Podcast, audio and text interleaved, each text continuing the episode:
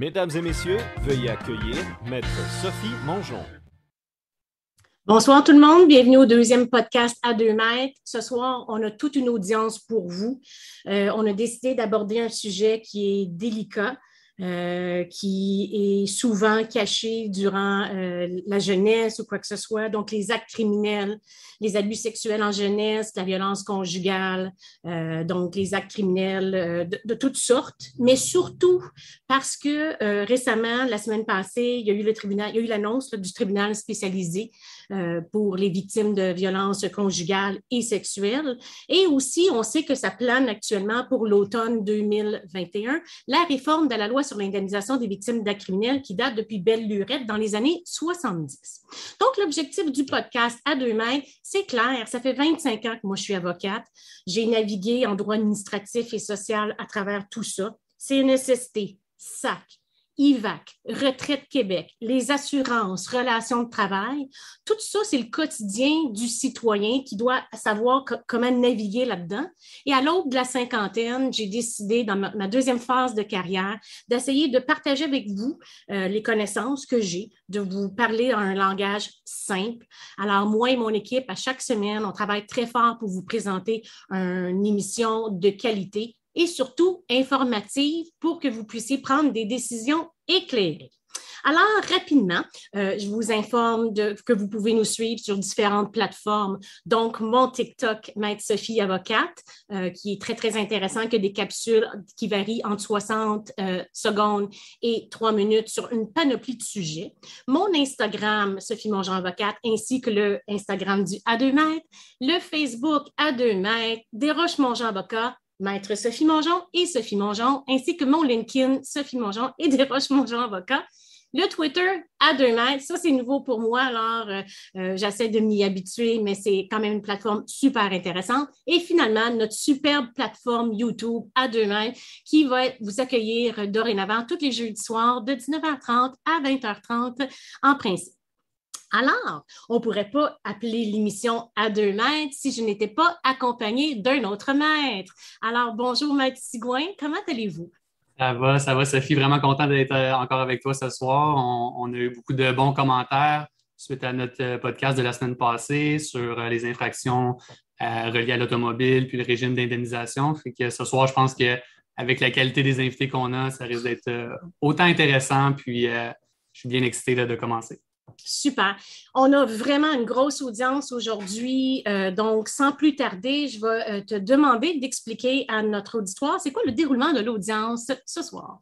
Oui, donc euh, même recette que la semaine dernière, même déroulement. Donc, on commence par une section qu'on intitule Enquête préliminaire ou moyen préliminaire où on va discuter de certains sujets d'actualité juridique qui ont retenu notre attention. Puis cette semaine, il y en a, quelques-uns. Beaucoup, hein? On va essayer de ne pas trop s'attarder parce qu'on a des invités qui ont beaucoup de contenu à nous dire.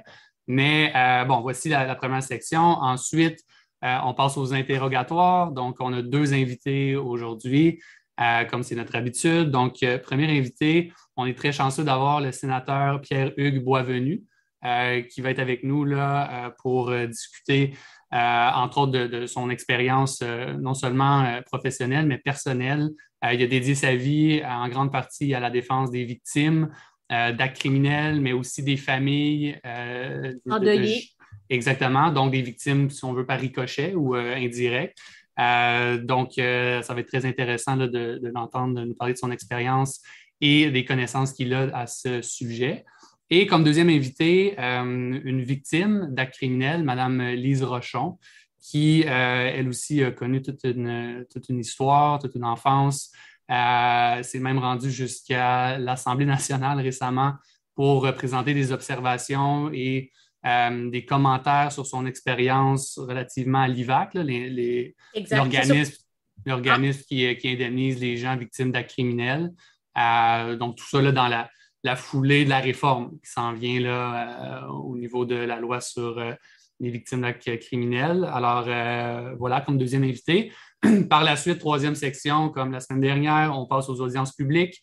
Donc, on va donner la parole à nos auditeurs qui vont pouvoir nous poser des questions en direct, soit par Zoom, soit par chat. Évidemment, s'il y a des gens qui sont moins à l'aise d'ouvrir de, la caméra, ils pourront facilement poser leurs questions et laisser leur caméra fermée.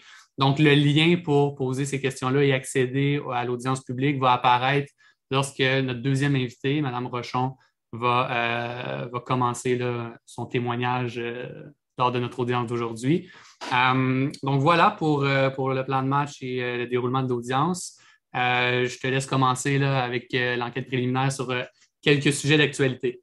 Exactement. Donc, l'objectif, c'est de faire un petit tour d'actualité. Qu'est-ce qui a attiré notre attention au niveau juridique? Alors, on ne peut pas passer à côté de tout le sujet de vaccination, de toutes les, décisions qui sortent, etc. Parce que c'est ça notre objectif, de vous faire part au fur et à mesure, des décisions, des jurisprudences. Ça, c'est des décisions qui sont rendues euh, par rapport au sujet qui nous intéresse. Alors, la première décision que je voulais discuter avec vous, c'est une décision qui était très, euh, une, question qui était très, très populaire sur le TikTok. J'ai mis ça en ligne, je pense, il y a à peine deux jours. La vidéo a été vue déjà plus de 40 000 fois et a été partagée plus de 760 fois, ce qui est énorme. Donc, ça démontre l'intérêt. C'est quoi le jugement que je partageais? C'est un jugement de la Cour supérieure où un juge devait décider s'il pouvait admettre un membre du jury qui était non vacciné.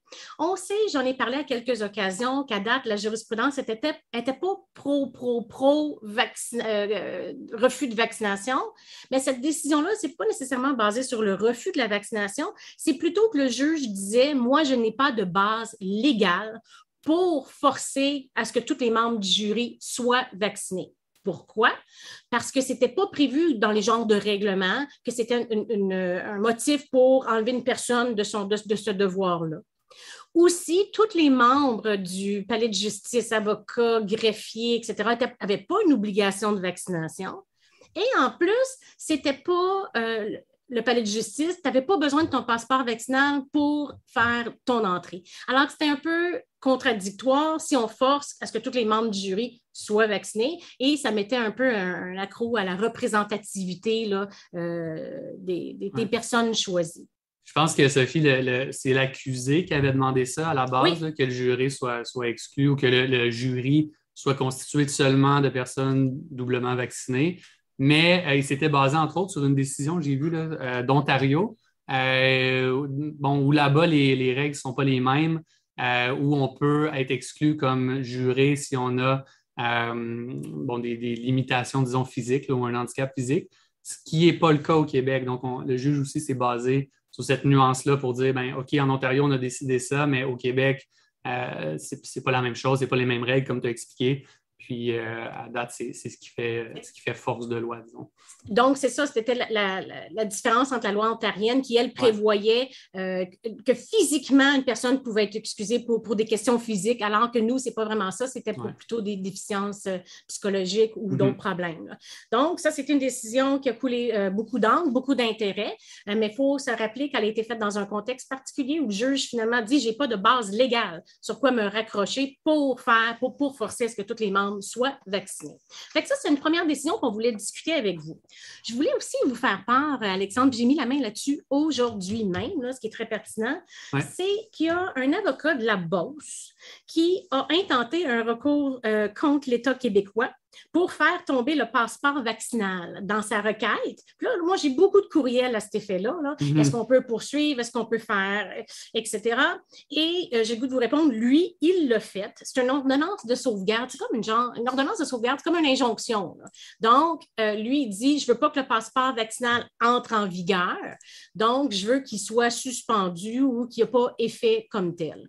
L'ordonnance va être entendue le 27 octobre 2021 euh, la semaine suivant la possibilité de vaccination obligatoire dans le domaine de la santé du 15 octobre. Alors, euh, j'ai goût de vous répondre que ça, ça va être un jugement extrêmement, extrêmement, extrêmement important à suivre parce qu'il va donner le ton. Mais je pense, Alex, on en a déjà parlé de ça au bureau. Il n'y a pas d'autres jugements à date qui. Il y avait d'autres personnes qui avaient essayé de faire des ordonnances comme ça, de sauvegarde contre le couvre-feu, euh, puis ça n'avait pas fonctionné, ça non plus. Hein? Ça n'avait pas débouché vraiment. Puis je pense que, bon, sans se prononcer, disons, sur les chances de succès de cette requête-là, euh, le jugement va être intéressant. Euh, par contre, est-ce que le, de là à dire que le passeport vaccinal est en danger d'être euh, ben, danger. Disons que d'après moi, il n'y a pas beaucoup de chances que le passeport vaccinal devienne non obligatoire. Je ne pense pas qu'un juge va reculer là-dessus. Par contre, bon, la, démarche est légitime. Ça va être intéressant de voir les arguments qui vont soutenir la position du tribunal. Puis on va certainement en faire part à nos auditeurs dans le fond, on ne peut pas passer à côté. Ça va arriver. On sait qu'il va y avoir des, contestations par rapport à des congédiements euh, suite à la vaccination, etc. On n'a pas la science infuse, j'ai pas de boule de cristal, mais au fur et à mesure qu'il va y avoir des décisions donc, qui vont sortir, on va les partager avec vous. Ensuite, on voulait parler aussi de la loi spéciale aujourd'hui qui, je crois, là, à peine euh, une dizaine de minutes, qui vient d'être adoptée. Hein. C'est bien ça, Alexandre? Oui, c'est ça. On a appris juste avant d'entrer en nombre que la loi qui euh, encadrait euh, les manifestations, plutôt qui, interdisait les euh, manifestants, disons, contre les mesures sanitaires de manifester à moins de 50 mètres de certains établissements, mais ça a été adopté, bref, dans les dernières minutes. Ce qu'il faut comprendre, juste pour peut-être mettre en contexte, c'est que une loi spéciale, euh, bon, ça le dit, c'est spécial, puis ça a pour but, en gros, pour mettre ça le plus simplement possible, de rectifier ou de régler rapidement une situation qui est exceptionnelle.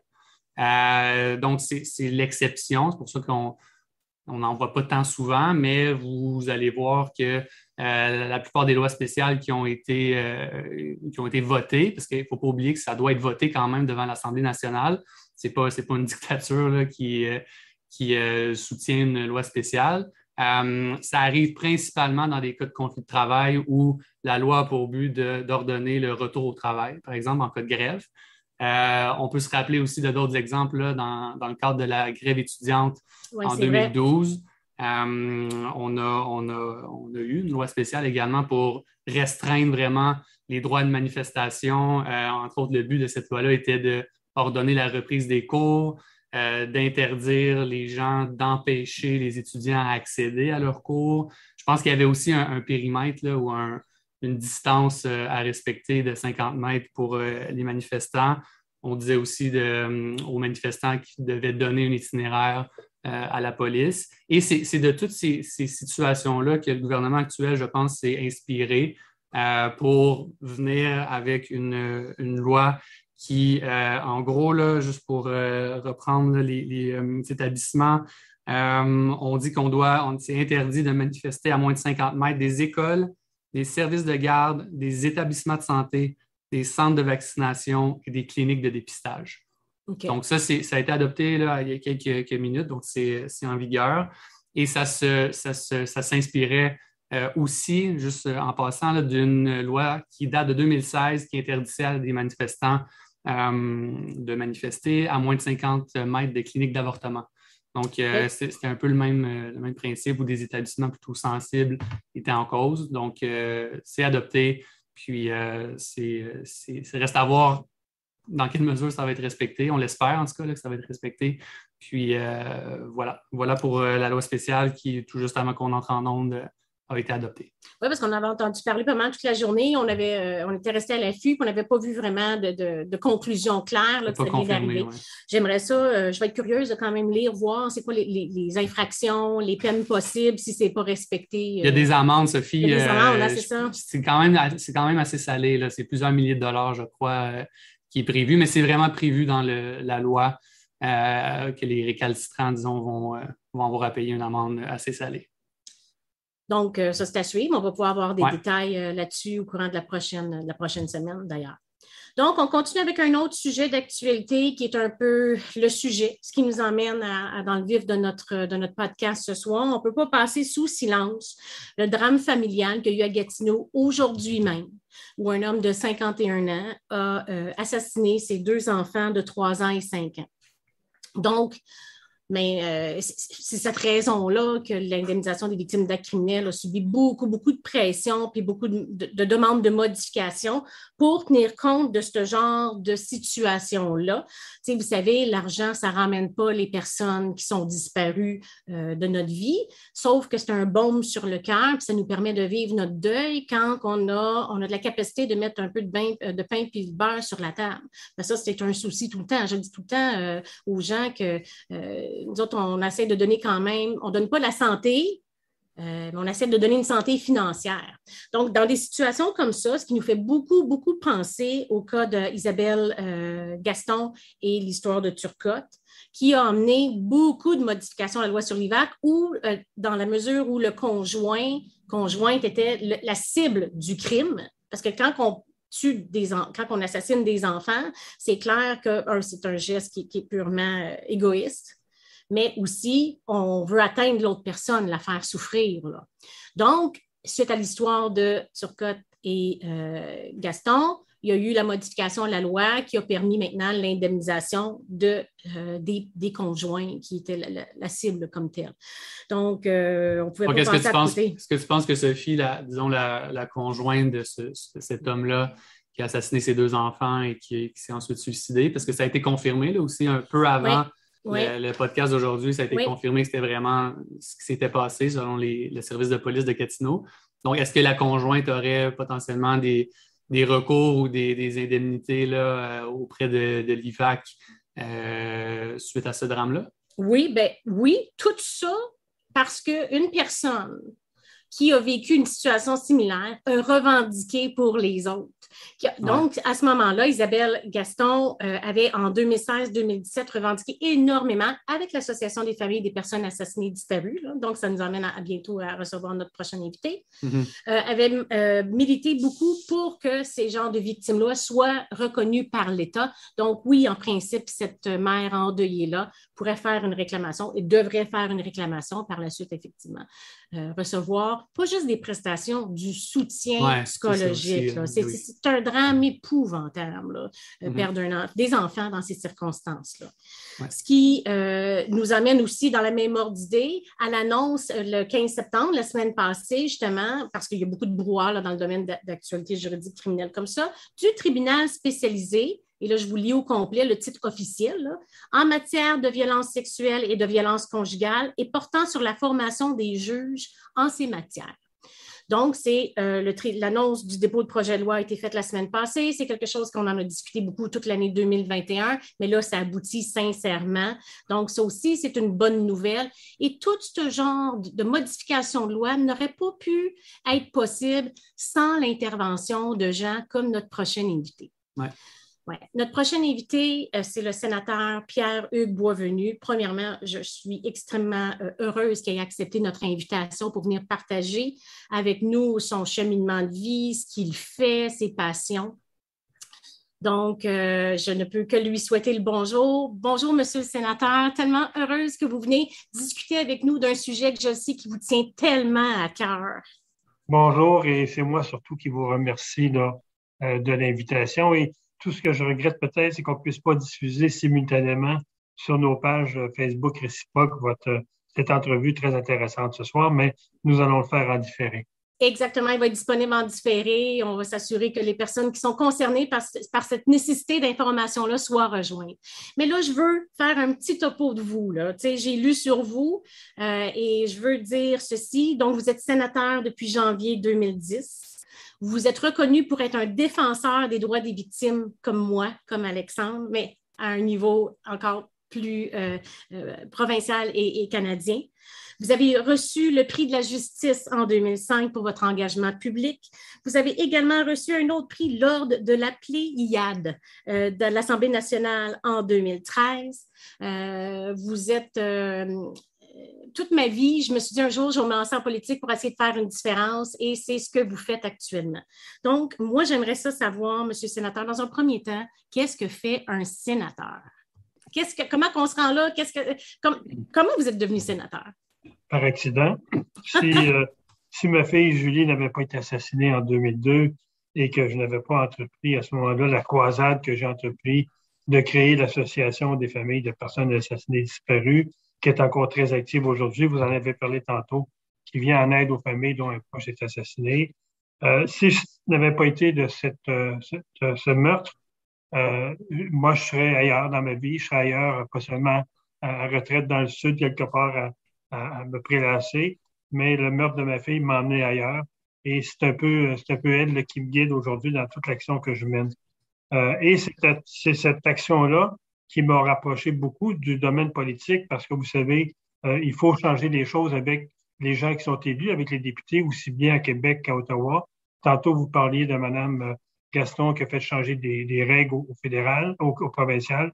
J'ai fait la même chose pendant les six ans que j'étais euh, président et l'AFPAD. On a changé beaucoup de lois au Québec. On a amélioré le régime, peut-être pas autant qu'on le voudrait, mais on l'a amélioré. Et euh, c'est de même que je suis entré en contact avec les partis politiques fédéraux et le, fédéraux et le parti qui, a le plus répondu à mes aspirations, à mes attentes en termes de, de changement législatif au niveau du code criminel, au niveau des droits des victimes, c'est le Parti conservateur. Et c'est le même que j'ai développé au cours des années là, euh, que j'étais à l'association, un, rapprochement avec M. Harper. J'avais une relation euh, d'amitié avec M. Harper.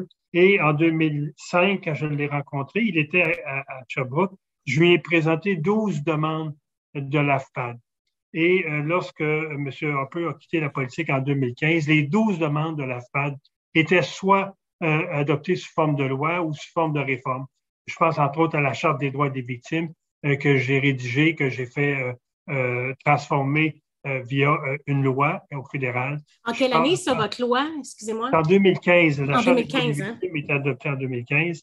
Euh, en 2013, j'ai fait adopter un programme de soutien financier aux familles dont un enfant est assassiné. C'est la première mesure pan-canadienne qui a été adoptée pour les familles parce qu'on sait que l'aide aux victimes relève des provinces et le, le, le, soutien aux criminels relève du fédéral.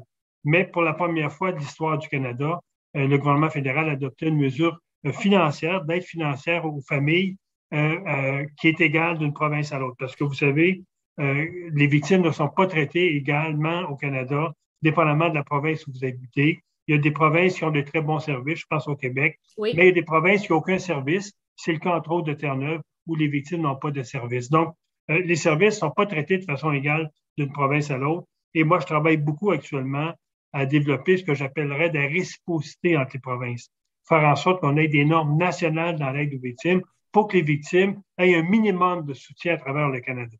Donc, c'est de cette façon-là que M. Harper m'a demandé en 2010 de me joindre à son équipe et de devenir dans son équipe un peu le porte-parole des victimes de criminels. Et c'est ce que je fais depuis maintenant euh, presque 12 ans. Est-ce que je comprends, euh, Sénateur Boisvenu, que au Québec, on est choyé en matière d'indemnisation des victimes de criminels par rapport aux autres provinces? Est-ce qu'on est dans, disons, dans le, le, haut du peloton? Euh? Exactement. Même si on n'a pas un régime qui est idéal, euh, il y a encore des lacunes à améliorer. Euh, il reste que le Québec, à lui seul, dépense autant que les neuf autres provinces anglophones.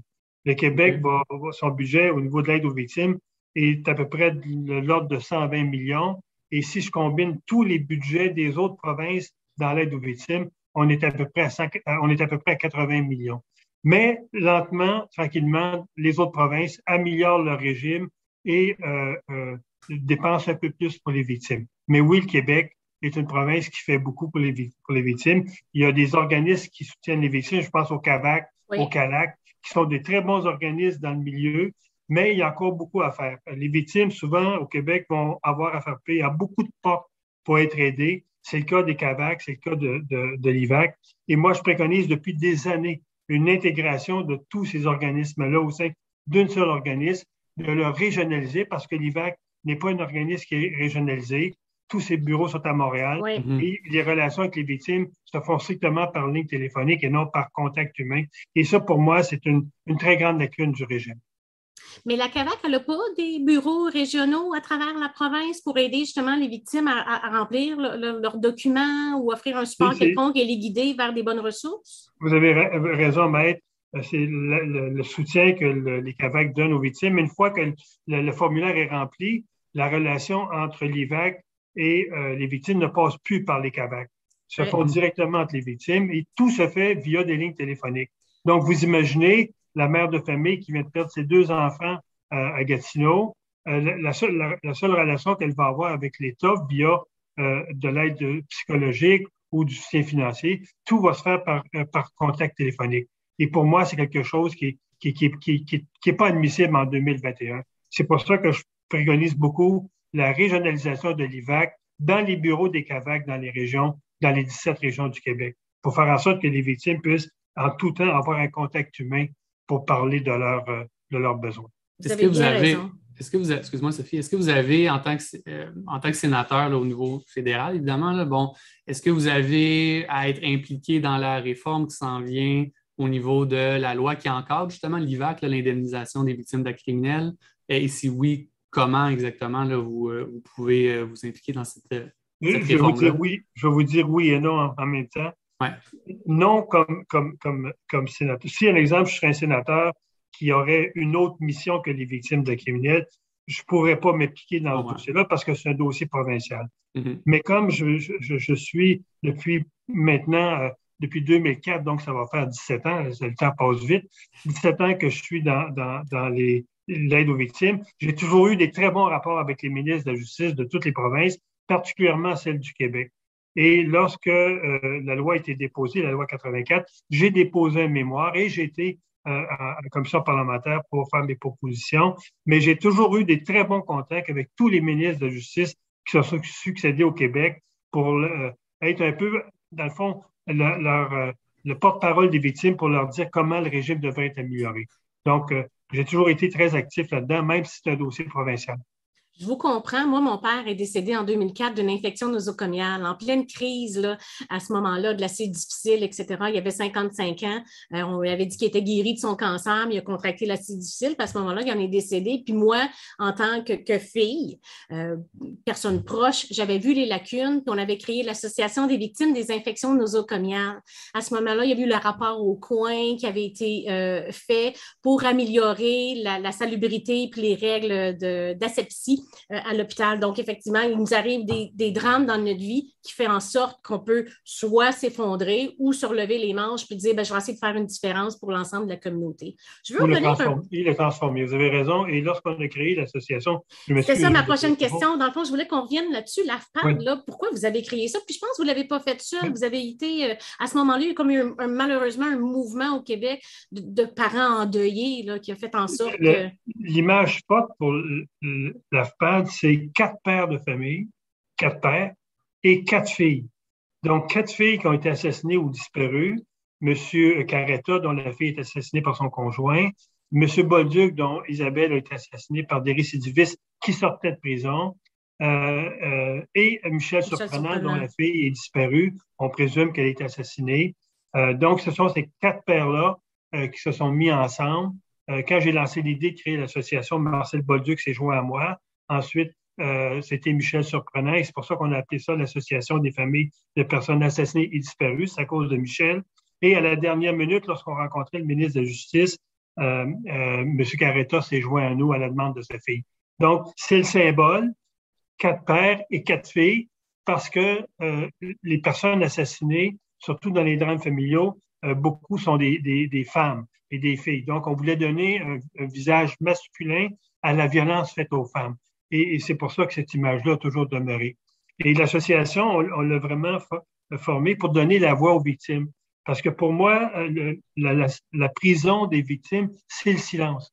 Et ce qu'il faut que les victimes euh, traversent dans leur vie, c'est ce mur-là, le mur du silence, pour, pour qu'elles puissent parler, euh, exiger d'avoir des bons services, parler, faire évoluer leurs droits, mais aussi parler de leur drame, parce que c'est une forme aussi de l'apprivoiser. Et euh, l'AFPAD joue ce rôle-là très important à réunir à chaque mois les familles dans presque toutes les régions du Québec. Et ces familles-là se rencontrent ensemble, parlent de leur drame et tranquillement, pas vite, dans le fond, ils apprennent à apprivoiser et donner un sens euh, à, leur, euh, à, leur, à leur drame. Euh, et de voir aussi que des parents ont traversé ce drame-là avec sérénité. Mais pour d'autres familles, c'est des, des, des, points, des repères pour dire mm-hmm. si ces familles-là ont traversé parce que deux enfants étaient assassinés, euh, parce que le père a assassiné des enfants, s'est suicidé, et cette mère-là a traversé son épreuve et s'implique dans l'association. Ça devient des modèles pour ces familles-là et c'est très, très important. Absolument. Les organisations sans but lucratif comme ça, c'est souvent comme les AA. on a aussi l'Association pour le droit des accidentés, l'Association des victimes mhm. de l'amiante. Toutes les personnes qui se sont. Quand tu es victime d'un accident de travail, il y a beaucoup des syndicats, c'est beaucoup plus. Euh, il y en a beaucoup plus, c'est beaucoup plus encadré, mais les, des organisations où c'est un, un, drame personnel, il n'y a pas d'organisation comme telle. Et là, on voit justement que l'AFPAD donnait un soutien à un ensemble de personnes. oui, parce qu'il faut il faut comprendre qu'historiquement, tout le système de justice était bâti autour du droit des, du, criminel. Hein, on lui donnait un procès juste équitable, et souvent, la victime était mise de côté, et souvent même, on exigeait un silence pour ne pas mettre dans la procédure judiciaire de l'émotion. Euh, et ça, d'avoir créé cette association-là, ça fait aussi qu'on est en train de recentrer la place des victimes dans le système judiciaire. Euh, la Charte des droits des victimes est, un, très grand pas par rapport à ça. Les étapes à venir maintenant, c'est que les provinces adoptent aussi une Charte des droits des victimes pour mettre dans, une loi les droits des victimes, parce qu'il n'y a aucune loi provinciale qui reconnaît des droits aux victimes. Ce sont seulement des déclarations qui n'ont pas de valeur légale. Alors que lorsqu'une charte repose sur une loi, elle a une valeur légale et les victimes peuvent exiger que leurs droits soient reconnus, comme les criminels peuvent utiliser la Charte des droits et libertés pour que leurs droits soient respectés. Vous voulez dire un droit à l'assistance, un droit à participer au procès, le droit d'être informé au fur et à mesure? D'être protégé. Pensons à la violence conjugale. Une, mère, une femme qui dénonce son conjoint, on le sait qu'entre la période qu'elle dénonce jusqu'au procès, c'est la période où la plupart des meurtres ont lieu. Donc, il faut que le droit à la protection, qui est dans la, charte des droits, euh, la charte des droits des victimes canadiennes, il faut que ce droit-là soit mieux euh, développé. Et c'est des projets de loi que j'ai actuellement au Sénat de définir davantage le droit à la protection, à l'information, à la participation, aux indemnisations. Donc, il va falloir adopter des projets de loi pour venir renforcer la, Charte des droits des victimes. Et c'est ce qu'on fait, c'est ce que je fais actuellement au Sénat. Vous, parlez justement de votre rôle comme, comme, sénateur ou au Sénat. Est-ce qu'il est y a une description de tâche ou vous, est-ce que vous avez une mission, comme vous avez dit un peu plus tôt, euh, de, de, de, militer ou de euh, proposer des, peut-être des remèdes pour le droit des victimes? Est-ce que c'est vraiment votre mission ou c'est plus large? Comment ça fonctionne, juste pour que les gens comprennent un peu votre rôle? Vous avez une très bonne question. D'abord, le rôle d'un sénateur, si on, parle au général, c'est un rôle de législateur. Un peu comme un député a aussi un rôle de législateur. Euh, par contre, à la Chambre des communes, c'est beaucoup plus partisan parce qu'il y a quatre partis politiques. Ces gens-là doivent être élus. Donc, souvent, je veux dire, il va y avoir plus de partisanerie dans les échanges lorsqu'un projet de loi est discuté. Au Sénat, notre rôle est principalement lié d'abord à la qualité du projet de loi. Est-ce que ce projet de loi-là est bien écrit? Est-ce que ce projet de loi-là est constitutionnel? Est-ce que ce projet de loi-là respecte la, Charte des droits des victimes, la Charte des droits et libertés? Donc, c'est beaucoup ça. L'ensemble des sénateurs, c'est leur rôle. Euh, et les sénateurs vont siéger sur plusieurs comités qui étudient des projets de loi, soit en communication, soit, je veux dire, au niveau de la santé. Moi, je siège euh, au comité des affaires juridiques. Je suis vice-président du comité de la défense nationale. Comme défenseur des victimes, j'ai aussi un autre rôle c'est d'apporter des, mesures législatives pour les victimes d'un criminel. Un exemple, à la dernière session parlementaire, j'ai déposé six projets de loi pour faire en sorte que euh, euh, les victimes soient mieux protégées. Et le projet de loi qui a fait le plus les manchettes, c'est le projet de loi sur la violence conjugale, euh, où ce projet de loi-là prévoirait le port du bracelet électronique dans les cas où les femmes dénoncent un conjoint et que ce conjoint-là va être emmené en procès entre le moment où il est, dénonce, il est dénoncé et le procès, il y aurait bracelet électronique. Dans le même projet de loi, il y a obligation de suivre une thérapie. Quelqu'un qui se présente veut dire euh, comme un agresseur qui se présente devant un juge en attente de son procès, le juge pourrait lui exiger, comme on le fait au niveau de l'alcool au volant. Hein, un juge maintenant peut plutôt d'envoyer quelqu'un en prison euh, ou lui donner un 810 pour c'est une, ordonnance, une ordonnance de ne pas troubler la paix. Il peut, il pourrait l'envoyer dans une cure, une, une, session de, de, thérapie permanente, de permanente à plein temps pendant 30 jours, et ça serait une, une ordonnance de cours, cette thérapie-là. Et le troisième volet à ce, à ce projet de loi-là, en plus du bracelet électronique, en plus de la thérapie, c'est qu'on viendrait créer dans le Code criminel un chapitre spécifique pour la violence familiale qui n'existe pas actuellement. Donc, ça veut dire au cours des prochaines années, ce volet, ce chapitre-là de la violence conjugale dans euh, le Code criminel pourrait évoluer et on pourrait amener d'année en année plus d'éléments pour mieux protéger les femmes. Ça, va un peu dans la même foulée, j'imagine, que euh, l'idée d'avoir un tribunal spécialisé pour les victimes de violences conjugales ou sexuelles. Est-ce que est-ce qu'il y a une raison, puis bon, je me doute de la réponse, là, mais c'est quoi la raison précise qui peut-être justifie qu'on mette ça à part, disons, ce genre de violence-là envers ces victimes-là, selon vous? 60% des causes dans les palais de justice sont liées aux agressions sexuelles et la violence conjugale. C'est énorme. Et euh, on vient d'adopter au fédéral, euh, avant la dernière élection, avant la dernière session, le projet de, loi C3 qui va obliger un juge à suivre la formation au niveau des agressions sexuelles. Hmm. Moi, j'avais amené un amendement pour faire en sorte que cette obligation de suivre une, session de formation soit également appliquée à la violence conjugale. Et euh, j'avais vraiment raison d'emmener cet amendement-là parce qu'on voit que le Québec vient euh, de, déterminer qu'il y aura des, tribunaux, un tribunal spécialisé dans la violence conjugale et les agressions sexuelles, parce que c'est souvent deux composantes qui sont, euh, qui sont là dans la violence familiale, agression sexuelle et violence. Donc, moi, je, suis content qu'il y ait ce tribunal-là, mais il va falloir que les juges soient beaucoup plus à l'écoute de ces victimes-là, parce que ce que les victimes nous disent, surtout au niveau de la violence conjugale et agression sexuelle, souvent veut dire les, les tribunaux manquent un peu d'empathie par rapport à ces victimes-là. Et lorsqu'on va libérer l'agresseur, souvent on n'écoutera pas beaucoup les victimes pour savoir qu'est-ce qu'elles ont besoin pour se sentir en sécurité une fois que l'accusé est remis en liberté. Donc, moi, je, Excusez-moi, C'est pour ça que le tribunal spécialisé comme tel, non seulement il parle de violence, mais on rajoute clairement que aussi pour le perfectionnement des juges. Donc, le, projet de loi, là, il confie au Conseil de la magistrature la responsabilité d'établir un programme de perfectionnement au bénéfice des juges qui s'engagent, qui doivent s'engager à suivre ce programme-là. Parce que c'est bien beau le mettre sur pied, mais il faut aussi prévoir des gens qui sont qualifiés, qui ont de l'empathie, puis qui sont capables de prendre des décisions appropriées. C'est pour ça qu'au Québec, quand même, on disait tantôt qu'on a des belles lois administratives on les mhm. critique souvent, mais ce n'est que pour les améliorer, parce que moi, je me sens choyée d'avoir toutes ces lois-là disponibles quand on se compare à travers le monde. Oui, et ce qui est intéressant dans, ce, que, vous dites, euh, c'est que cette, formation des juges-là va se faire à partir des organismes qui viennent en aide aux victimes. Donc, on va, on va faire contribuer, un exemple, les, centres de femmes, euh, les centres de femmes euh, violentées, euh, les, centres d'hébergement. Euh, on va euh, le CALAC, un exemple des CALAC qui sont les centres d'aide et de lutte contre les agressions sexuelles. On va se servir de ces organisations-là pour monter les programmes, parce que ce sont ces organisations-là qui connaissent le mieux ces clientèles-là, ces victimes-là.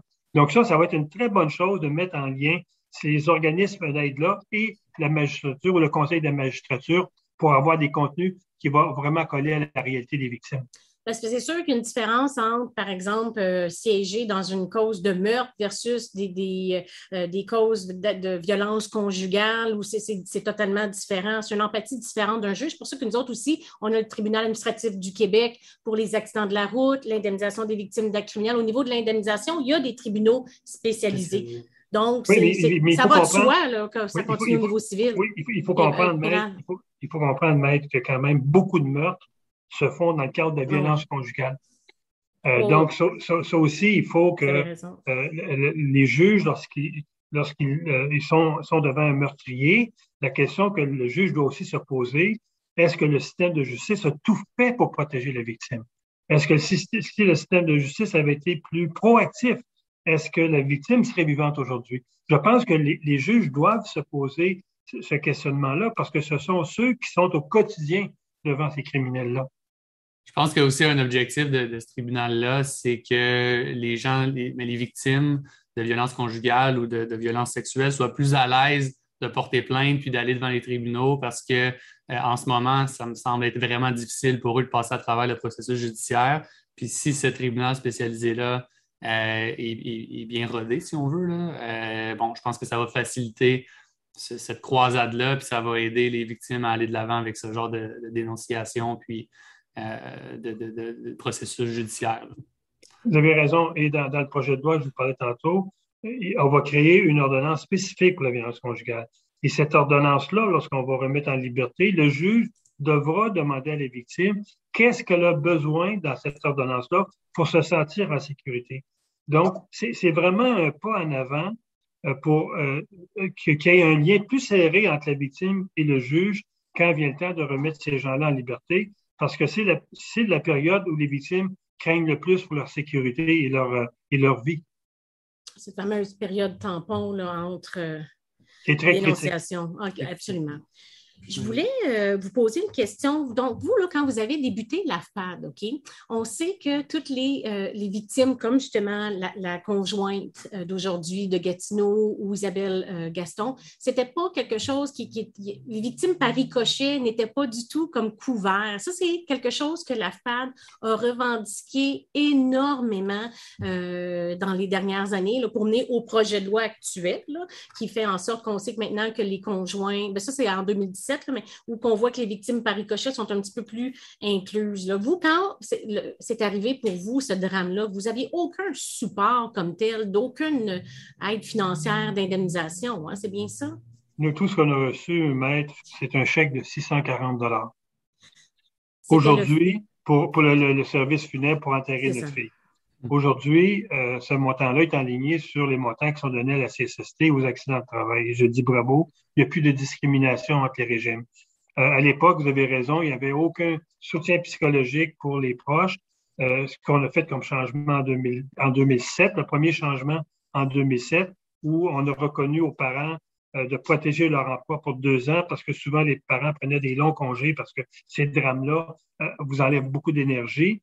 Euh, on, a reconnu ce droit-là. On, a reconnu pour lorsque euh, les parents sont, euh, dans, certains cas, les parents peuvent être indemnisés, mais ça n'a été qu'avec l'histoire de, de, de, Drummondville, si on se souvient bien, Patrick des Hôtels, dont l'épouse avait assassiné ses trois enfants. C'est Patrick qui avait découvert ses enfants dans le bain noyés. C'est à partir de cette cause-là que Maître Bellemare a réussi à faire reconnaître euh, le droit, le statut de victime à M. Deshôtels. Et, et dans les années qui ont suivi, presque toutes les victimes ont dû se battre jusqu'en cours d'appel, jusqu'en cours supérieur pour recevoir le statut de, victime. Et ce n'est qu'avec la loi 84 où là, le ministre de la Justice vient mettre dans la loi que lorsqu'un euh, enfant euh, est assassiné par le conjoint, automatiquement, la conjointe est reconnue comme victime. Mais je pense qu'on devrait aller plus loin dans tous les cas d'assassinat d'un enfant, les parents, que ce soit un étranger ou un proche qui assassine un enfant, les parents devraient être reconnus comme, victimes parce qu'ils ont besoin de support psychologique, alors que le criminel, une fois qu'il va se retrouver incarcéré, il va avoir une panoplie de services et de soutien pour sa réhabilitation. Il faut que l'État assure le même soutien à une victime, que ce soit un étranger ou que ce soit un conjoint qui assassine un enfant. Il faut, il faut supporter ces parents-là parce que le coût social est énorme, le coût au niveau de la santé est énorme, alors que de l'autre côté, on va mettre tout en œuvre pour que le criminel, lorsqu'il va sortir de la prison, euh, soit réhabilité. Donc, il faut, il faut, il faut à ce niveau-là que les droits soient égaux. Parce qu'actuellement, ce qui se passe, c'est que pour qu'un pas un parent, là, comme dans, dans les, les cas d'aujourd'hui, mais pour un étranger, pour que, moi j'ai un cas en particulier où la dame, elle a vu son fils se faire assassiner euh, dans sa cour à elle. Donc, en principe, elle, c'est pas la personne qui a assassiné son fils, ne l'attaquait pas elle, mais mhm. là, elle a été témoin de l'événement, donc ça, c'est inclus. Mais dans le nouveau projet de loi 84, j'en ai parlé à plusieurs reprises avec euh, Mike Bellemare, euh, il est un peu inquiet qu'en venant légiférer dans le projet de loi versus la jurisprudence qui avait été établie par les tribunaux, que ça vient en sorte que, faut que la, pour être reconnu, il faut que la scène soit chaude. C'est-à-dire qu'il ne faut pas qu'il y ait eu l'arrivée des ambulanciers, etc. Exactement. Ça, c'est un point qui est un petit peu plus nébuleux. Puis au lieu, j'ai l'impression d'avantager, on dirait que ça, ça c'est plus restrictif. Là. le projet de loi 84, je sais qu'on en a parlé, euh, ça, c'est la, réforme de l'indemnisation des victimes d'actes criminels. Mm-hmm. Oui, elle était positive par rapport à des délais. Hein, le délai, mm-hmm. par exemple, de, pour faire une réclamation est passé de deux ans à trois ans quand ça sera adopté. Et pour toutes les victimes de violences euh, conjugales, euh, sexuelles, en jeune âge ou quoi que ce soit, il n'y en a plus de délai. Fait que ça, c'est déjà un plus parce que ça arrive quand on est jeune, avant qu'on prenne le courage, qu'on se rend compte qu'est-ce qu'il y en a. Des fois, on est plutôt dans la fin trentaine, début quarantaine. Là. Exactement. Donc, ça, c'est quand même un avantage comme tel. Donc, euh, oui, oui, oui, il faut, il faut prendre le projet de loi comme un pas en avant. Ben, euh, ça a toujours été le, lot des victimes, c'est par petits pas. Hein? Puis, mais il faut prendre ça comme, il faut prendre ça comme une, progression. Et euh, au, fil des événements qu'on va vivre au Québec, la loi va être modifiée, va être adoptée. Mais une chose qu'il faut, une chose qu'il faudrait que le ministre modifie dans la loi, c'est lorsque les victimes contestent les décisions de l'IVAC. Actuellement, les victimes ne sont pas à armes égales lorsqu'elles doivent se présenter au tribunal administratif. L'IVAC a son armée d'avocats, alors que les victimes sont souvent tout seules. Et si elles veulent être accompagnées d'un avocat, elles doivent payer les frais de l'avocat.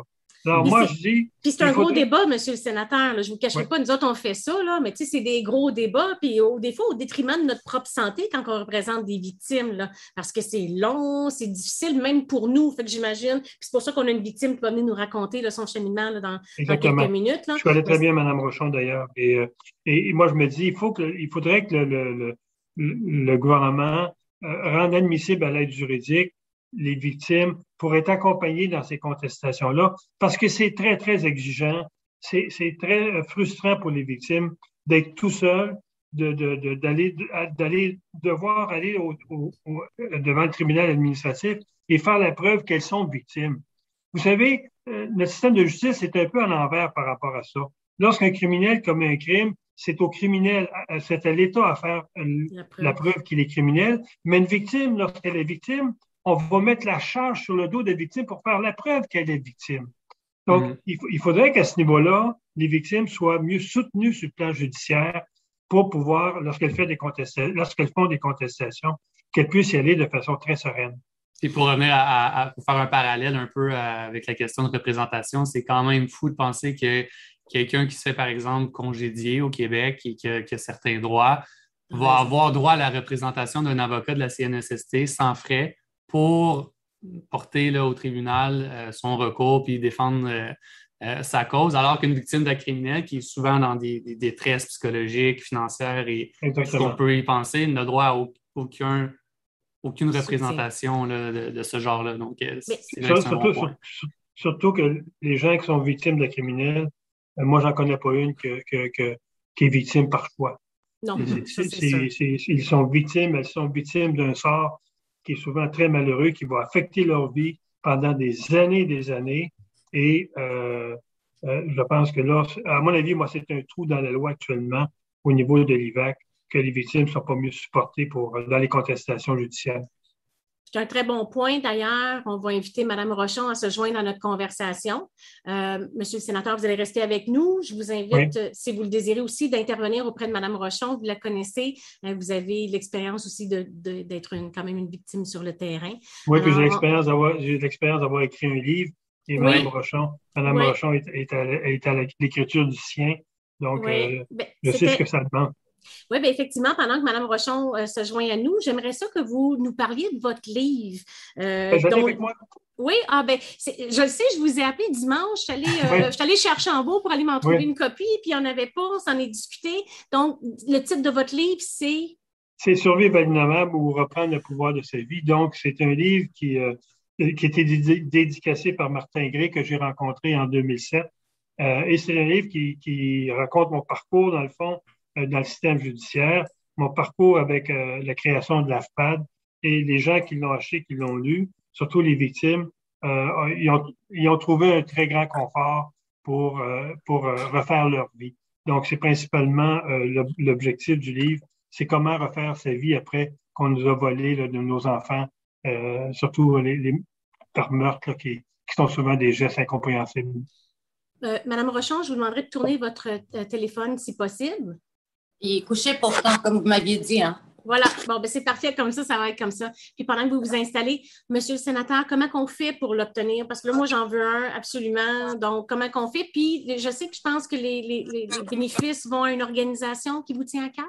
Oui, d'abord, euh, c'est facile. Les gens viennent sur euh, ma page Facebook, ils m'écrivent en particulier, puis euh, j'envoie le livre à, mes frais. Et, toute la vente du livre profite comme la vente. Il se vend 25 taxes incluses.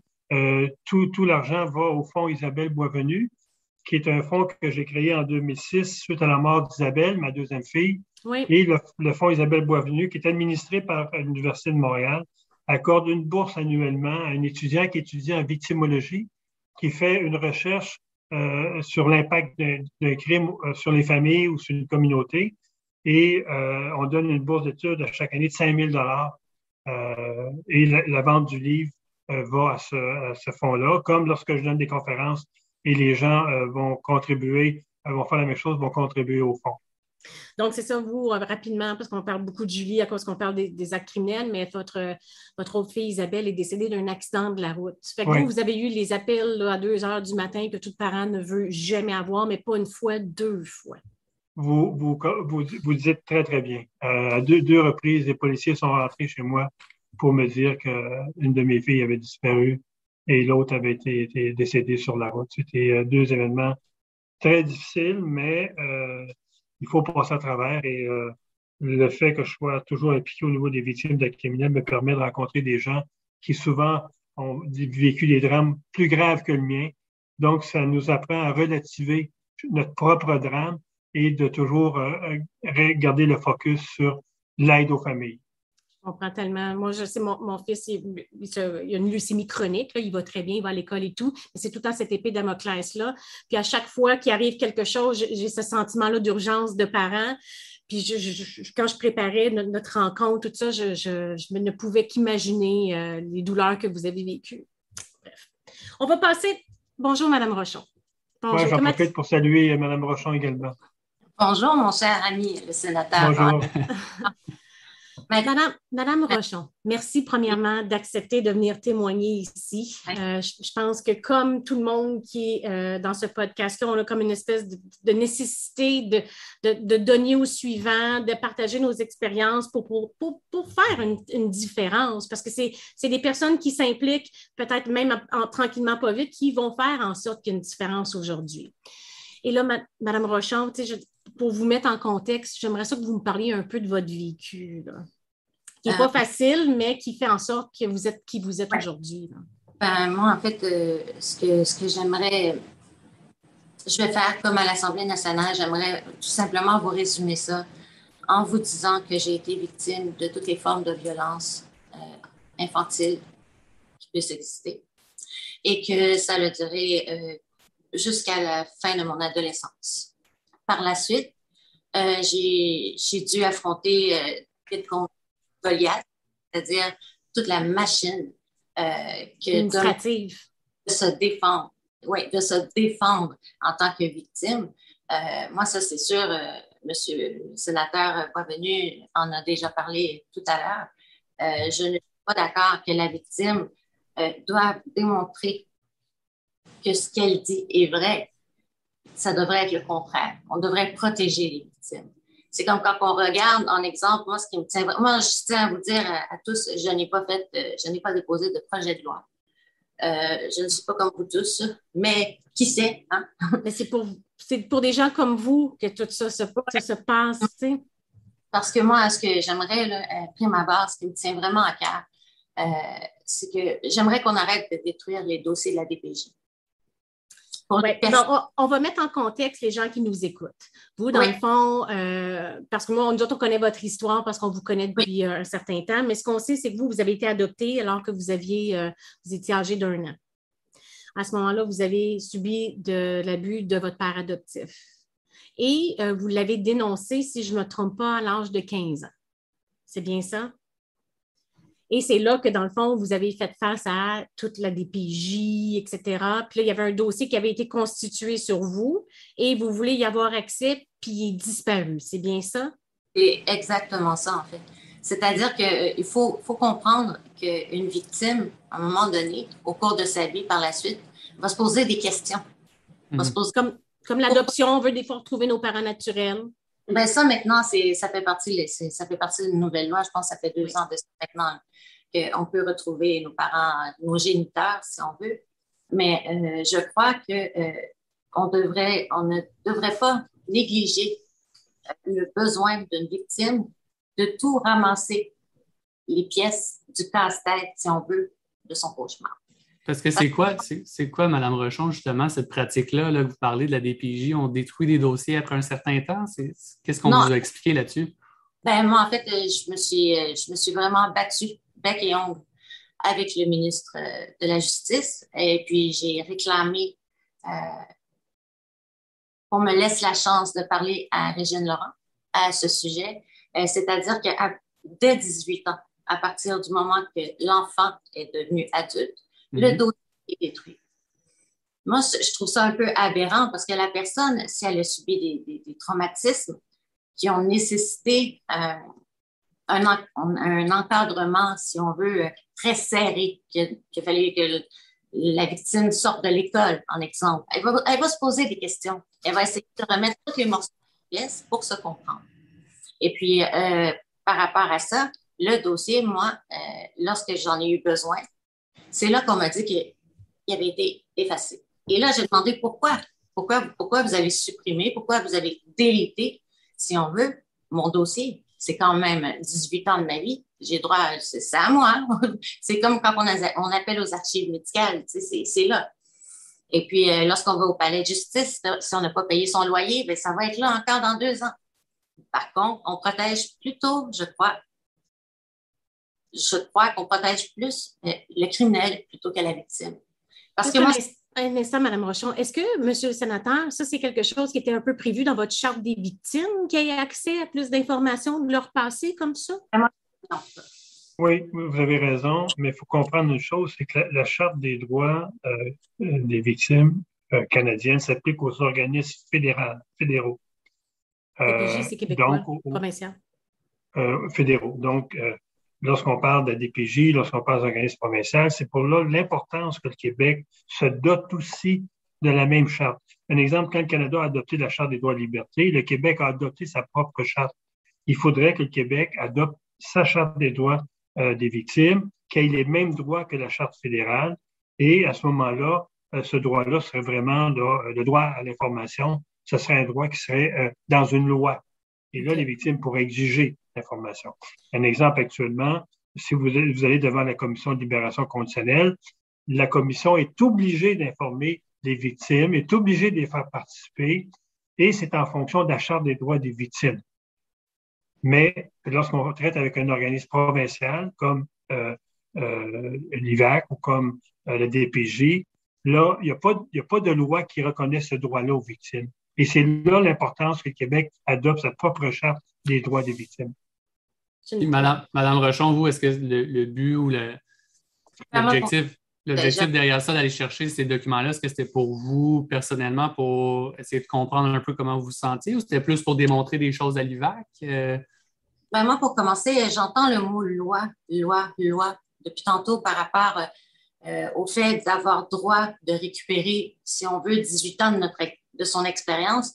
Moi, je verrais plus ça comme un droit et non une loi.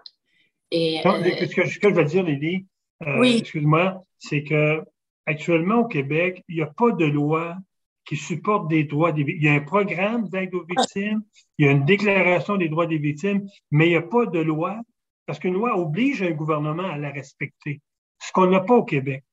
Donc, lorsqu'une victime demande quelque chose au Québec, puis l'IVAC dit non, elle ne peut pas se revirer de bord nulle part parce qu'il n'y a pas de loi qui supporte ses droits.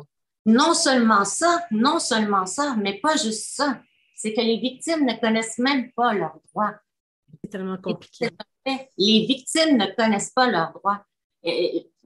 moi, j'ai, je ne sais pas combien de hors délai j'ai, dû affronter en compagnie de Maître Mongeon.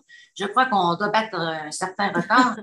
euh, c'est quelque chose parce qu'une une victime ne connaît pas ces droits-là parce qu'elle ne doit pas vivre cette situation-là de, de toute façon. Et je crois que d'emblée, lorsqu'on embarque dans la machine, ça devrait être une forme de présentation. Alors, euh, bonjour monsieur, bonjour madame, vous avez vitesse et quelle, voici vos droits. Parce que vous, Madame Rochon, quand vous communiquez avec l'IVAC, est-ce qu'on vous, on vous donnait justement toute l'information que vous auriez dû avoir par rapport à vos droits? Non, non, absolument. Comment ça marche? Comment ça, ah. comment ça allait? Il faut fouiller, il faut fouiller. Il faut, faut vraiment euh, prendre de son temps. Euh, j'ai été jusqu'à fouiller dans le code civil, j'ai été, j'ai été fouiller partout, euh, harceler son avocat. Euh, ça aussi, ça, ça, fonctionne beaucoup, beaucoup, mais il faut s'informer. il faut s'informer. Il faut que les gens prennent leurs droits. Donc, c'est ça. Pour Mme Rochon, oups, votre. Allez-y, je vous écoute. Pour Mme Rochon, dans le fond, il y a comme deux volets. Toute la question de DPJ pour elle, qui été comme un. C'est un peu comme son histoire qui, qui était comme disparue. Fait que ça, ça l'atteint beaucoup. Puis après ça, au niveau de l'indemnisation des victimes d'actes criminels, ben, l'IVAC a rendu des décisions. Puis quand tu es, au vif, hein, tu n'es pas capable de prendre des décisions. Il y a des délais de contestation qui sont quand même assez courts. Fait que là, on s'est retrouvé quand elle est venue nous voir avec des décisions qui avaient été rendues en 2010, qui n'avaient pas été contestées dans les délais. Fait qu'il y a eu des une grosse audience. Je pense qu'il y en a eu deux sur une question de pourquoi je n'ai pas contesté dans les délais, puis il a fallu démontrer que psychologiquement, elle n'était pas capable de le faire dans les délais. Mais ça, on a perdu au moins deux ans avant d'arriver sur le fond de l'histoire, ce qui était le salaire puis les séquelles. Et ça, Mme Rochon, c'est un autre exemple parfait, parfait malheureusement, euh, d'un versement d'incapacité totale temporaire. Madame Rochon, vous me laissez l'expliquer? Étant donné que les victimes de violences sexuelles et conjugales ils vont pas à l'école, sont pas compétitifs sur le marché du travail. Ils sont soit, parce que c'est arrivé quand ils sont, sont jeunes, donc fin d'adolescence, à ce moment-là que ça explose, tu peux pas te concentrer dans tes études.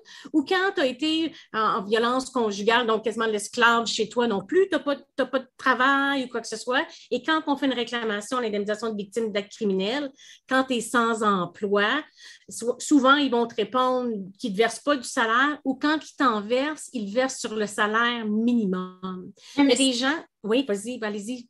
Euh, pardon. Euh, c'est juste que pour moi, ça, c'est seulement le sommet de l'ice, de le, OK? Selon moi. Parce que, tu sais, je, vous écoutais tantôt, puis j'ai pris des notes, puis euh, j'aimerais ça que je vais, je vais réitérer ma demande, quitte à qu'on fasse un projet de loi là-dessus.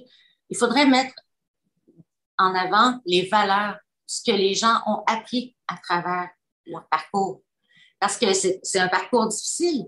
Mais par la suite, si ce parcours-là a, duré pendant 10 ans, pendant 15 ans, ben, durant ces 10-15 ans-là, on ne peut nier qu'elle a des compétences acquises que quelqu'un ne, ne, pourrait pas comprendre nécessairement dans un livre.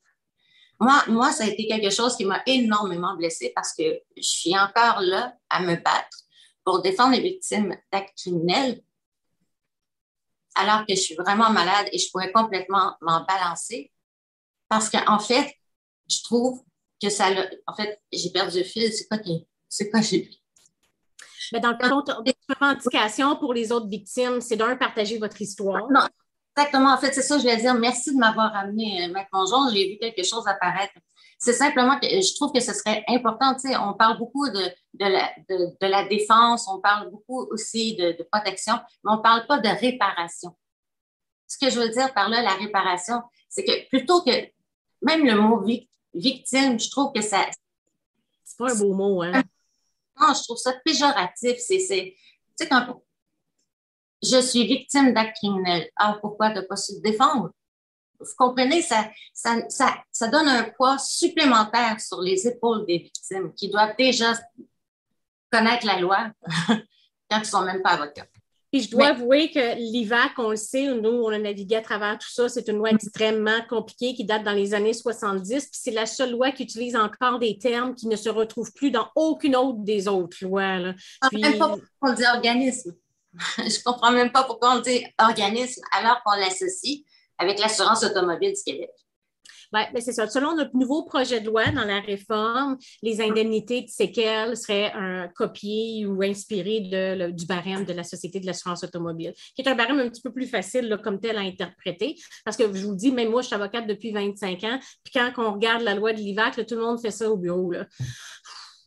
OK, il faut qu'on se ressaisisse. Qu'est-ce que ça veut dire? Stabilisation sociale. Toute la section de la réadaptation, là, c'est ça revient un peu à ce que, ce que le sénateur Boisvenu disait tantôt en termes de représentation. Imaginez des gens comme nous qui ont des formations juridiques et tout, puis qui ont même encore certaines difficultés à comprendre des nuances de la loi, etc.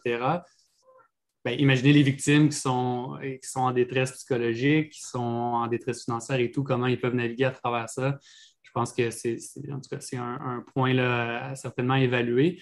Mais Madame je, dirais que c'est impossible pour une victime et de là, euh, avoir un, meilleur soutien aux victimes durant le procès. Euh, moi, j'ai jamais compris pourquoi, lorsqu'un individu est arrêté, on va lui dire Tu as le droit de garder silence, tu as le droit à un avocat. On n'a jamais dit ça à une victime. Mm-hmm.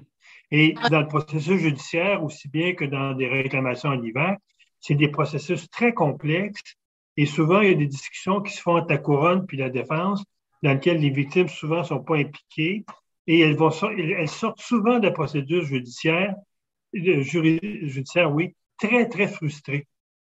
C'est pour ça que moi, je préconisais beaucoup l'approche du régime euh, français euh, en France, où les victimes sont constituées en troisième partie. Les victimes sont représentées par un avocat dans le processus judiciaire et lorsqu'il y a des, des contestations, que ce soit au niveau des indemnisations, des contestations au niveau euh, d'une sentence, mais la victime a son mot à dire. Elle est représentée. Alors, l'avocat de couronne ne représente pas la victime. Il représente l'intérêt public. Et ça, je, dirais, c'est la plus grande faiblesse de notre système de justice au Canada, c'est que les, victimes doivent encore se battre pour avoir de l'information. Ils doivent se battre encore s'il y a une entente entre la couronne puis la défense ils doivent se battre pour ne, pas l'accepter. Ou... C'est des grandes faiblesses encore du système de justice qui, fait, qui, fait, qui font que les victimes en sortent souvent très frustrées. Est-ce que vous, Mme Rochon, vous avez été représentée à partir de quel moment dans votre, dans votre histoire? Euh, à partir de, 2011, je crois. Mais je, trouve qu'on parle beaucoup de, de ce qui fonctionne, de ce qui ne fonctionne pas, plutôt que de, de penser à ce qu'on pourrait améliorer.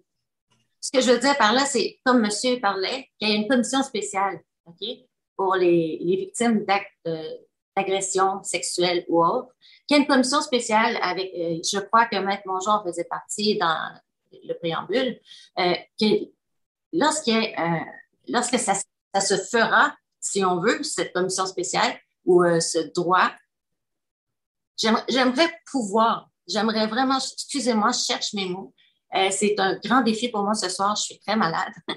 Mais euh, je, trouve, je crois sincèrement qu'une victime d'acte criminel, lorsqu'elle a été sur le terrain, peut aussi bien, pas autant, mais peut aussi bien venir en aide à une autre victime d'acte criminel.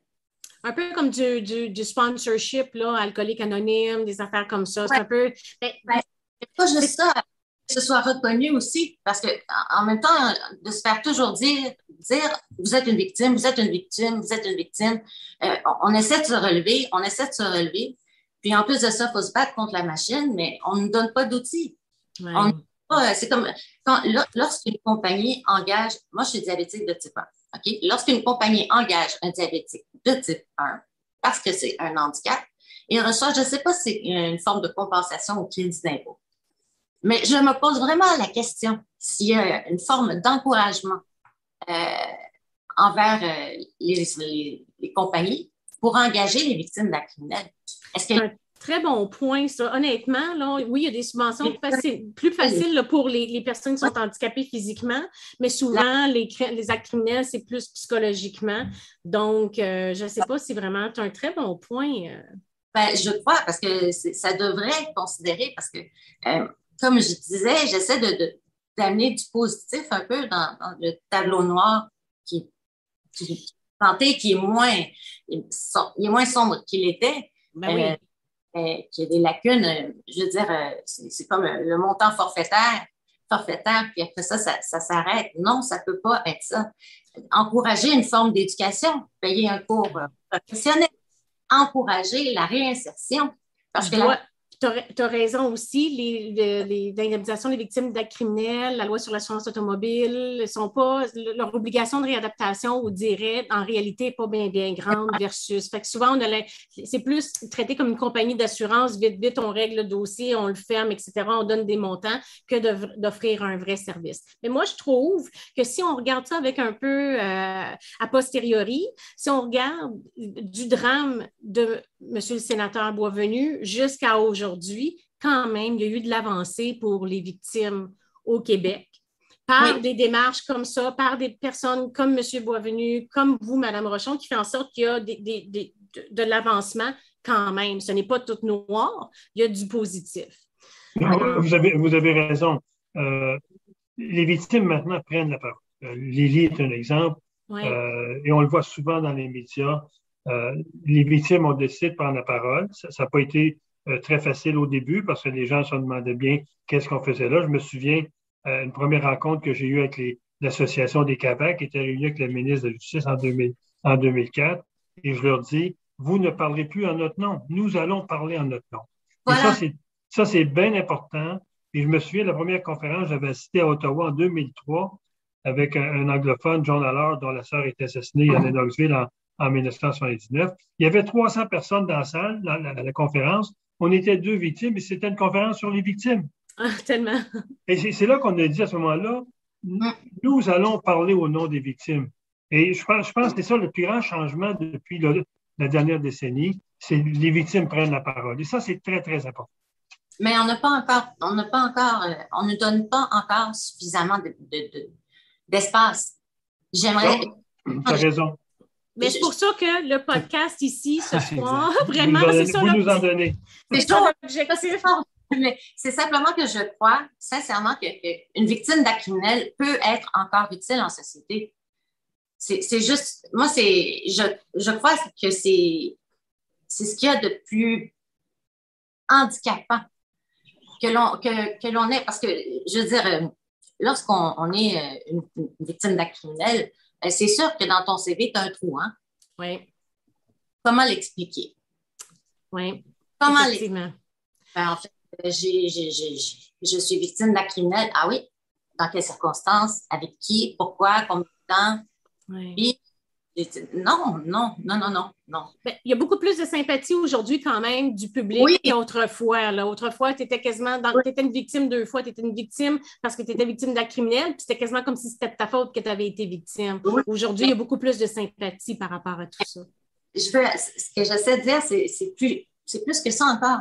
C'est que lorsque, lorsque vous légiférez ou, lorsque vous discutez euh, entre premier ministre, avocat ou euh, sénateur, euh, comme M. Monsieur, Boisvenu a mentionné tantôt, il y, a, une grande salle, il sont 300 personnes, il y a deux victimes. Oui.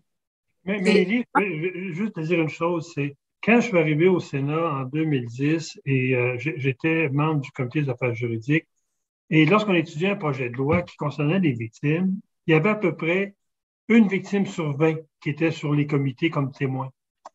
Et en 2015, c'était 50-50 comme témoin. Donc, on s'exprime plus comme victime. Un exemple, on adoptait une loi sur. Euh, euh, l'exemple, le meilleur exemple, c'est la Charte des droits des victimes. Lorsqu'on l'a adoptée en 2015, elle a été étudiée en 2014, un an avant. 50% des témoins qui sont venus euh, sur le comité qui étudiait le projet de loi, c'était des victimes ou des proches de victimes, alors qu'auparavant, c'était des profs d'université, des représentants du barreau, des, des, des, criminologues il y avait très, très peu de victimes qui, qui faisaient connaître leur voix lors d'étudier les projets de loi. Et ça, c'est très important parce que ça sensibilise les législateurs au vécu des victimes. Et là, les projets de loi sont beaucoup mieux adaptés aux besoins des victimes. Moi, je vous dirais que juste par rapport à ça, là, au fédéral, entre autres, l'adoption des projets de loi, les victimes sont beaucoup plus importantes qu'elles l'étaient peut-être il y a dix ans. C'est un grand pas en avant. Aussi, je suis d'accord avec vous. Alors, on va enchaîner dans la troisième partie. On a des questions qui nous attendent dans le chat. On va prendre une petite pause de deux minutes. On va donner la place justement aux citoyens. Je vous demande de rester avec nous pour répondre à des questions euh, du public. Et donc, on rentre dans la phase des audiences publiques. On est de retour dans deux minutes, suite après des petites capsules TikTok qui sont euh, sur le même sujet que de notre podcast. Donc, on se revoit à peu près dans deux minutes dix. Tout de suite. Oh. Savez-vous qu'au Québec, nous avons une loi qui s'appelle l'indemnisation des victimes d'actes criminels? Elle est là pour indemniser les gens qui ont des malheureux événements. Par exemple, vous attendez le métro et quelqu'un vous attaque pour prendre votre bourse, par exemple. À ce moment-là, l'IVAC peut vous verser du salaire, euh, des traitements et euh, éventuellement des séquelles si vous ne vous rétablissez pas complètement. Pour ceux qui ont été victimes de violences conjugales ou d'abus sexuels lorsqu'ils étaient plus jeunes, il n'y a plus vraiment de délai pour faire une réclamation. Vous devez quand même agir rapidement et les mêmes bénéfices pourront vous être offerts. De plus, si vous avez besoin de déménager et avoir un système de sécurité installé dans votre maison ou votre appartement, l'IVAC pourra vous aider en ce sens. Vous avez donc deux ans pour faire la réclamation. Il n'y a pas de délai pour les autres victimes de violences conjugales et d'abus. Et si vous avez des questions, Posez vos questions dans la section commentaires, sinon abonnez-vous à la page. Vous avez été victime d'agression sexuelle, d'abus sexuels, de violences conjugales. Est-ce que vous pouvez poursuivre votre agresseur? La réponse est oui, puisque le délai de prescription de trois ans a été aboli. Donc, même si les attouchements datent a plus d'une vingtaine d'années ou même une trentaine d'années, vous pouvez toujours faire des démarches au niveau civil. Les montants peuvent varier entre 30 000 et 200 000, mais on doit tenir compte d'un ensemble de facteurs. Est-ce que c'était répétitif? Est-ce que la personne était en autorité? Professeur, coach, patron? Euh, Étiez-vous une mineure euh, ou, une personne majeure? C'est sûr qu'il y a un paquet de facteurs qui vont venir colorer un petit peu le tableau. Est-ce que vous êtes obligé d'avoir fait une plainte au criminel? La réponse est non. Mais bien sûr que si la personne a été condamnée euh, au niveau criminel, c'est sûr que c'est un, document qui est très important pour la poursuite au civil, puis qui aide à évaluer quels dommages vous pourriez aller chercher. Donc, si entre-temps, ça vous empêche de travailler, vous pouvez toujours faire une réclamation à l'indemnisation des victimes d'actes criminels qui peuvent vous verser du salaire et éventuellement des séquelles. Mais aussi, rien ne vous empêche de cumuler avec une plainte au civil si votre agresseur, bien sûr, est solvable. Alors, si vous avez des questions, section commentaires, sinon restez abonné à la page.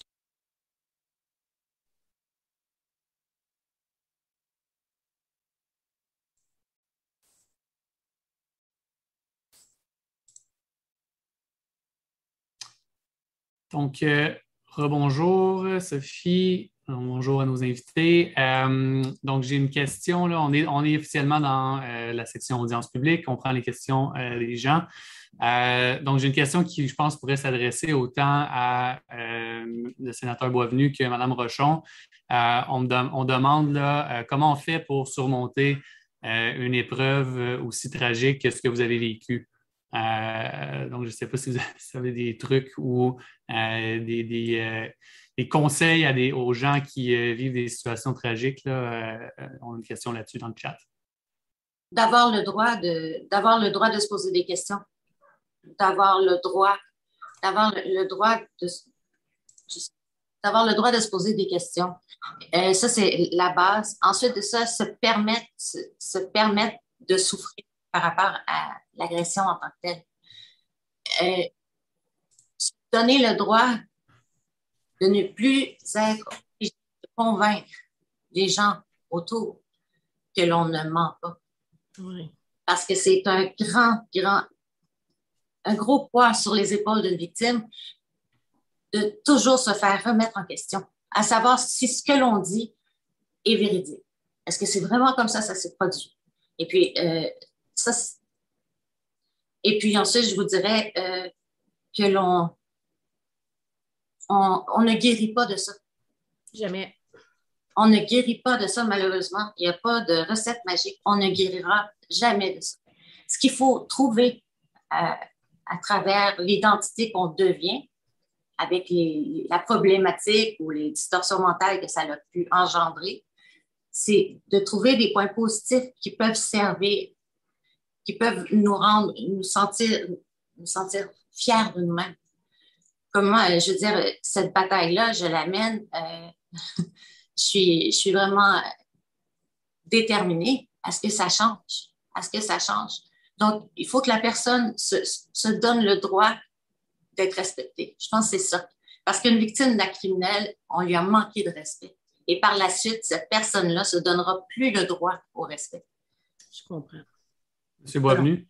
Ce que je dirais, c'est qu'il y a une panoplie, un éventail si vaste du type euh, d'actes criminels qui va des agressions sexuelles au meurtre, euh, intrusion de domicile.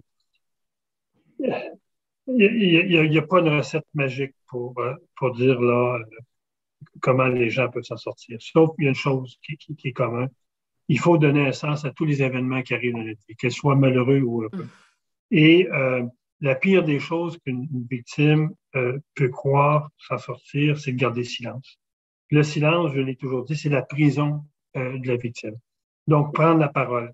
Euh, il y, a beaucoup de groupes maintenant qui viennent en aide aux victimes de la criminelle, que ce soit la violence conjugale, que ce soit l'agression sexuelle. Ces groupes-là sont d'une très grande utilité pour, pour vous écouter, pour vous puissiez vous exprimer sur ce qui vous est arrivé. C'est la seule façon d'apprivoiser quelque chose qui est arrivé de grave dans notre vie, c'est de partager ce drame-là pour, pour, pour en parler. pour évacuer ce qu'on ce ce a vécu comme, comme drame. Euh, moi, la façon que je, la façon que je m'en suis sorti, si on peut, le mot sorti, il, est juste, mm. c'était d'aller vers les autres et d'aider les familles qui ont vécu le même drame que moi, parce que moi, lorsque j'étais dans le système de justice, moi qui sortais du gouvernement du Québec avec 30 ans d'expérience dans la haute administration publique, et j'étais perdu, j'étais confondu dans tout ce système-là. Je me disais comment qu'une famille, euh, madame qui travaille chez GA, monsieur qui travaille à la shop, euh, comment lui, qui n'a jamais affaire, affaire avec le système de justice, comment il peut être perdu là-dedans? Et c'était ma façon pour moi de, donner naissance à la mort de Julie, c'est de dire, moi, je vais essayer de faire en sorte que ces familles-là ne restent pas dans le silence. Donc, je dirais, il n'y a pas de recette magique, mais une chose est certaine, c'est qu'il faut, faut en parler. Il faut surtout pas garder le silence de tout ce qu'on a vécu, garder ça en dedans, parce que dans 15 ans, 20 ans, votre situation va, va juste s'empirer. J'ai euh, justement une question pour vous, Madame Rochon. Il y a quelqu'un qui m'écrit et qui nous demande si vous avez, pour faire une réclamation IVAC, est-ce que vous avez été obligé de faire une déclaration à la police, une dénonciation? En fait, euh, non, selon la loi IVAC, on n'a pas besoin de faire euh, déposition euh, ou de, mener une accusation à terme, si je peux dire. Donc, vous, c'est ça, vous n'avez pas fait, vous pas de, fait de. de en fait, j'ai fait tout le processus. Moi, personnellement, si on parle de mon expérience personnelle, euh, moi, j'ai fait, j'ai déclaré euh, ce qui se produisait euh, à la maison et j'ai décidé de l'amener en cours. J'ai décidé de le faire pour des raisons qui, qui m'appartiennent. En fait, je ne supporte mm-hmm. le, mot justice, là, ça me frise. Puis, je, je voulais, je, voulais réparation. Je voulais réparation. Puis ça, c'est ce que toute victime d'acte criminel souhaite, une réparation. On, le veut tous, selon moi. Et c'était pas obligatoire, comme vous l'avez dit, c'était pas obligatoire de faire une plainte au criminel pour pouvoir réclamer à l'IVAC. C'était ça la, question. Euh, on n'est pas obligé, mais j'aimerais euh, quand même mettre euh, un petit point faut pas non plus euh, utiliser ce service-là comme subvention de revenus surprise. parce que justement, dû au fait que c'est, je me sens très mal à l'aise, mais ça existe la fraude dans tous les domaines, vous comprenez? Donc, tu sais, quand on dit pas besoin de déposer une plainte à la police, ouais, mais pas des accusations sur vos douze, voisins, parce qu'à ce moment ben, une victime va peut-être manquer de, support en bout de ligne. Puis j'ai une autre question ici qui est très intéressante que je pense que M. le sénateur peut nous, nous répondre. Quand puis je sais c'est quoi la réponse, mais quand on voyage à l'extérieur, par exemple au Mexique, en Californie, à travers la planète, si on est victime d'un acte criminel, est-ce qu'on est couvert par l'indemnisation des victimes d'actes criminels? La loi 84 va maintenant reconnaître ce droit-là. Mhm. également, les victimes, si vous êtes victime d'un criminel en dehors du pays, le ministère des Affaires étrangères a des programmes de soutien. Donc, vous pouvez faire affaire avec le fédéral. Un exemple, si euh, vous êtes au Mexique et votre conjoint est assassiné ou est assassiné, le ministère des Affaires étrangères va vous donner 5 000 pour repatrier le corps. Donc, il y a aussi euh, au, Canada euh, des services pour les victimes, vous avez juste à contacter Service Canada, puis ils vont vous aiguiller vers les bonnes boîtes pour avoir du soutien. Et heureusement, le Québec a modifié sa loi et si vous êtes victime en dehors du Canada ou de la province, vous êtes reconnu victime au, Québec et ça, c'est un grand pas en avant.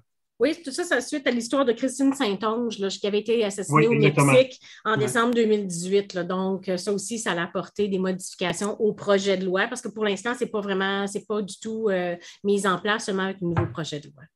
Oui, donc, donc, ça compléterait pour ce soir euh, notre audience publique. Donc, notre deuxième podcast sur les actes criminels, les réformes de la loi sur l'IVAC et les tribunaux spécialisés, ainsi que tous les projets de loi pour améliorer le sort. On va changer le mot de victime, mais pour les, les, personnes qui subissent les survivants. Des les survivants. Euh, exactement. On va changer ça pour victime pour les survivants. C'est un très bon point, Maître Sigouin. Oui, Lily. J'aimerais mentionner quelque chose. Euh, J'aimerais dire un petit salut spécial à, Mademoiselle Bédard. Mais ce que je voulais dire, en fait, non, c'est pas ça. ce que je voulais dire, c'est que euh, tantôt, euh, on parlait de réparation. Tantôt, on parlait de, se sentir, euh, de, se, de, se, de se valoriser, de se sentir bonne à quelque part.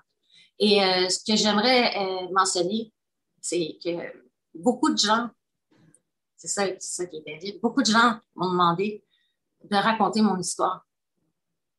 Oui beaucoup de gens m'ont demandé de. Ça, pardon. Je suis très malade. Je m'excuse. Et j'avais un rêve. Juste un. Je voulais la partager, mon histoire. Vraiment. Elle est toute écrite. 45 000 mots j'ai fait appel à une réviseuse. C'est dans ce contexte-là que mon cher sénateur venu. je l'ai rencontré. J'ai eu la préface du sénateur, j'ai eu la préface de Maître Mongeon, évidemment. J'ai eu la préface de Mme Véronique Yvon, de Lise Ravary, ainsi que Jean-Marie Lapointe. Euh, on a refusé euh, de me publié. Non pas parce que mon vécu pourrait apporter quelque chose de constructif aux victimes, parce que c'est sûr qu'à travers mon parcours, je, je dévoile tout ce qui ne fonctionne pas par mon propre vécu. Et c'est ce que j'essayais de dire tantôt. J'ai été sur le terrain. Je voulais apporter des pistes, je voulais faire mon dévoilement, je voulais me guérir de tout ça. Et j'ai malheureusement euh, été refusée parce que je ne suis pas assez connue. Alors, je lance ça dans l'univers. Je lance ça dans l'univers, euh, mais euh, il ne me reste pas beaucoup de temps vivre, puis euh, c'est ma dernière volonté.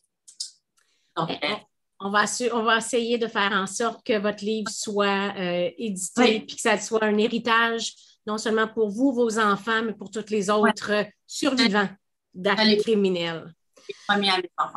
Donc, il faut que ça se fasse. Donc, pour ce soir, euh, je veux remercier euh, énormément euh, Alexandre de m'accompagner à chaque semaine qui est à, mon, à deux mètres. Un remerciement particulier pour M. le sénateur Boisvenu d'avoir quand même passé une grosse heure et demie avec nous pour partager vos mm-hmm. connaissances, votre vécu. Même chose pour Mme Rochon. Et je vous remercie et on va euh, continuer ce podcast-là, partagez-le sur les réseaux sociaux parce que euh, quand vous le partagez, ben, une personne informée en vaut deux. Alors, je remercie euh, tout le monde, particulièrement aussi l'équipe technique. Louis-Philippe, Véro et Simon.